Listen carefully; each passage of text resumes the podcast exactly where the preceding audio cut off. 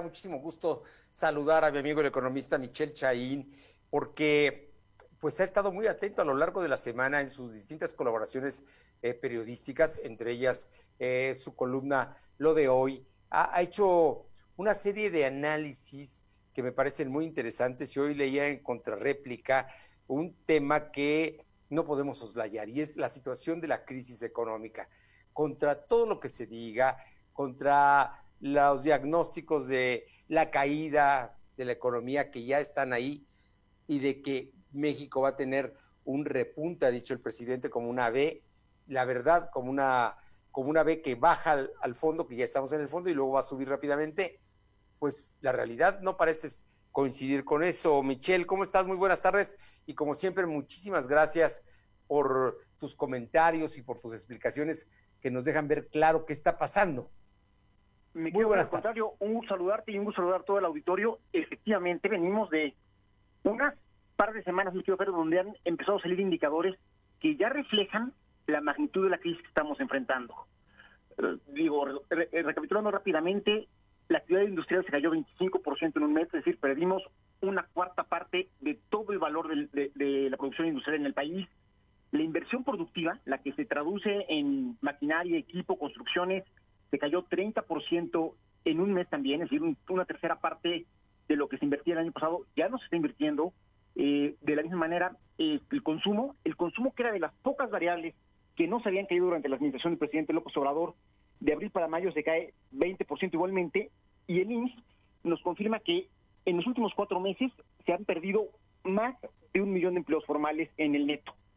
Y dentro de todo este baile macabro de cifras que la verdad son históricamente malas, mi querido Fer Auditorio, hubo por ahí una que se nos pasó, digo, que no llamó tanto la atención de los, de los titulares, pero que resulta muy trascendente.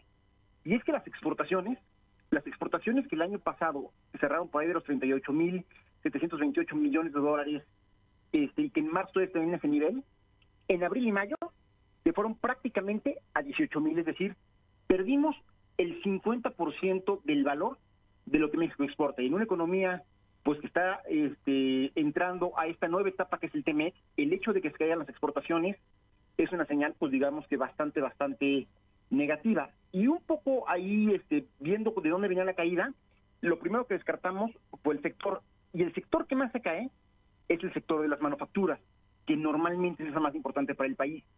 Y dentro de las manufacturas, el que ha sido el campeón en materia de exportación y obviamente de generación de divisas de dólares para México, históricamente, por lo menos desde que se firma el Tratado de Libre Comercio en 1994, es el sector automotriz. El sector automotriz, quiero ver un poco para ponerlo en contexto, normalmente equivale a 3 de cada 10 dólares que exportamos.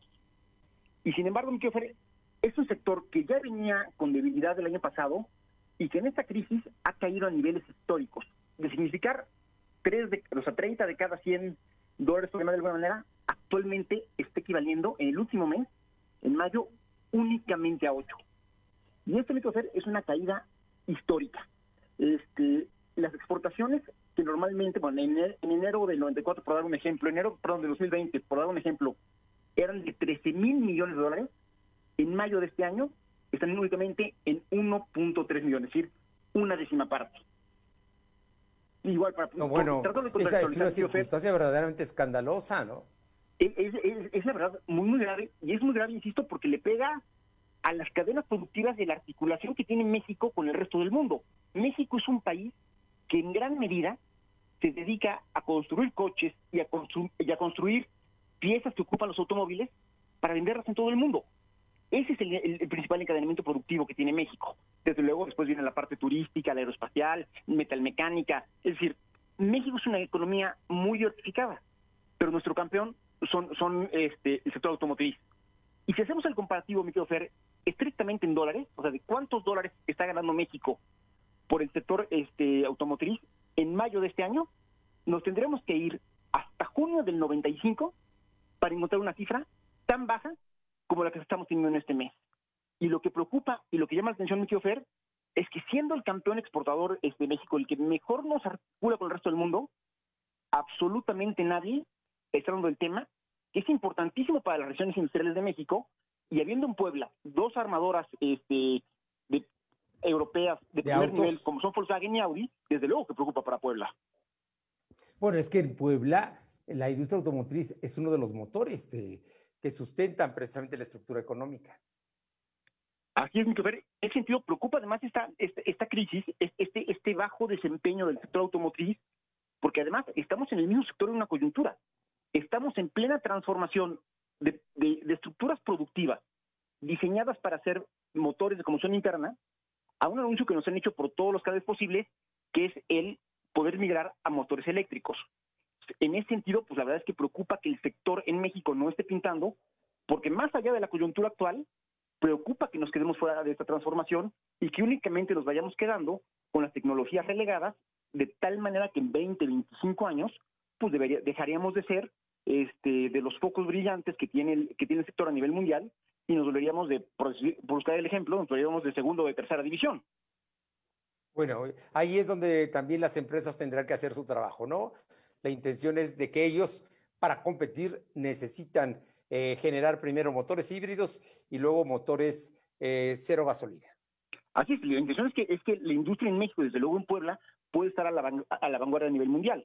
Y aquí creo que resultaría muy importante pues ver literalmente como sociedad cómo ayudamos a, a, la, a, las empresas, no porque sean empresas, sino porque la existencia de estas plantas, con todos los encadenamientos productivos, con la generación de empleos, el pago de impuestos, generan una serie de efectos multiplicadores que son importantísimos para la economía nacional y desde luego para la regional.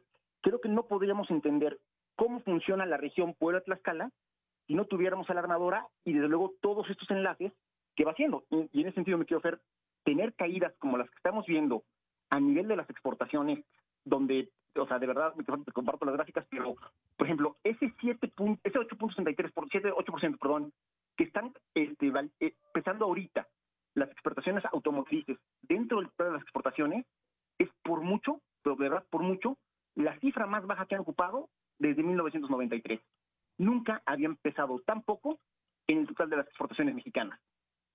Estás hablando de 93 que todavía no entraba en vigor el TLC. Efectivamente, no había entrado en vigor el TLC, ya formábamos parte del GATT, lo cual pues ya te habla de una etapa, digamos que interesante de comercio internacional, pero sí, efectivamente, esto es previo al despegue que tuvimos con, el tema del libre comercio y desde luego el tratado con los Estados Unidos, pero también previo al tratado con la Unión Europea, es el que articula que en Puebla nos hayamos especializado en recibir inversión automotriz europea, así como por ejemplo la zona de Aguascalientes especializado en el tema de los asiáticos. Finalmente te pregunto, ¿qué medidas los mexicanos podríamos esperar del gobierno federal, obviamente del presidente, del secretario de Hacienda, para que estas condiciones no sean tan dramáticas? Mira, mi yo creo que en ese sentido, en la medida que todos sabemos cómo se ocasiona la, la, crisis, que es por este parón que le pusimos a la economía para tratar de evitar que hubiera tantos contagios de COVID-19, en el mismo sentido, es relativamente fácil poder este, saber cuál sería la solución. Y aquí incluso la misma CEPAL lo dijo la semana pasada y el tema es, tenemos que reactivar el gasto público. La austeridad y el equilibrio fiscal, normalmente soy el primero en defenderlos en condiciones normales. Hay que entender que estamos en un año que es una situación totalmente anómala para el mundo, totalmente anómala para el país, y si queremos que la recuperación sea rápida, como ha dicho el presidente López Obrador, esta recuperación en forma de B que tú también describías, necesitamos ayudar a la economía y se ayudaría gasto público. De otra manera, mi querido Fer, con la caída que estamos viendo en la inversión, estamos literalmente construyendo una recuperación en U. Porque en la medida que no invertimos, no tenemos nuevos lugares donde emplear a la gente y cuando empieza a recuperarse la economía norteamericana y aquí se empiezan a buscar los empleos, no habremos hecho de manera previa las inversiones para poder contratarlos. Y esto, desde luego, eso es lo que va haciendo que la crisis se vaya, este, digamos que alargando en el tiempo.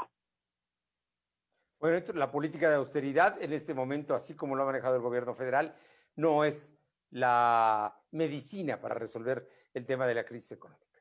No me lo parece, mi querido Fer, y la verdad es que pocas veces he visto un consenso tan amplio en el gremio de los economistas que van en ese sentido.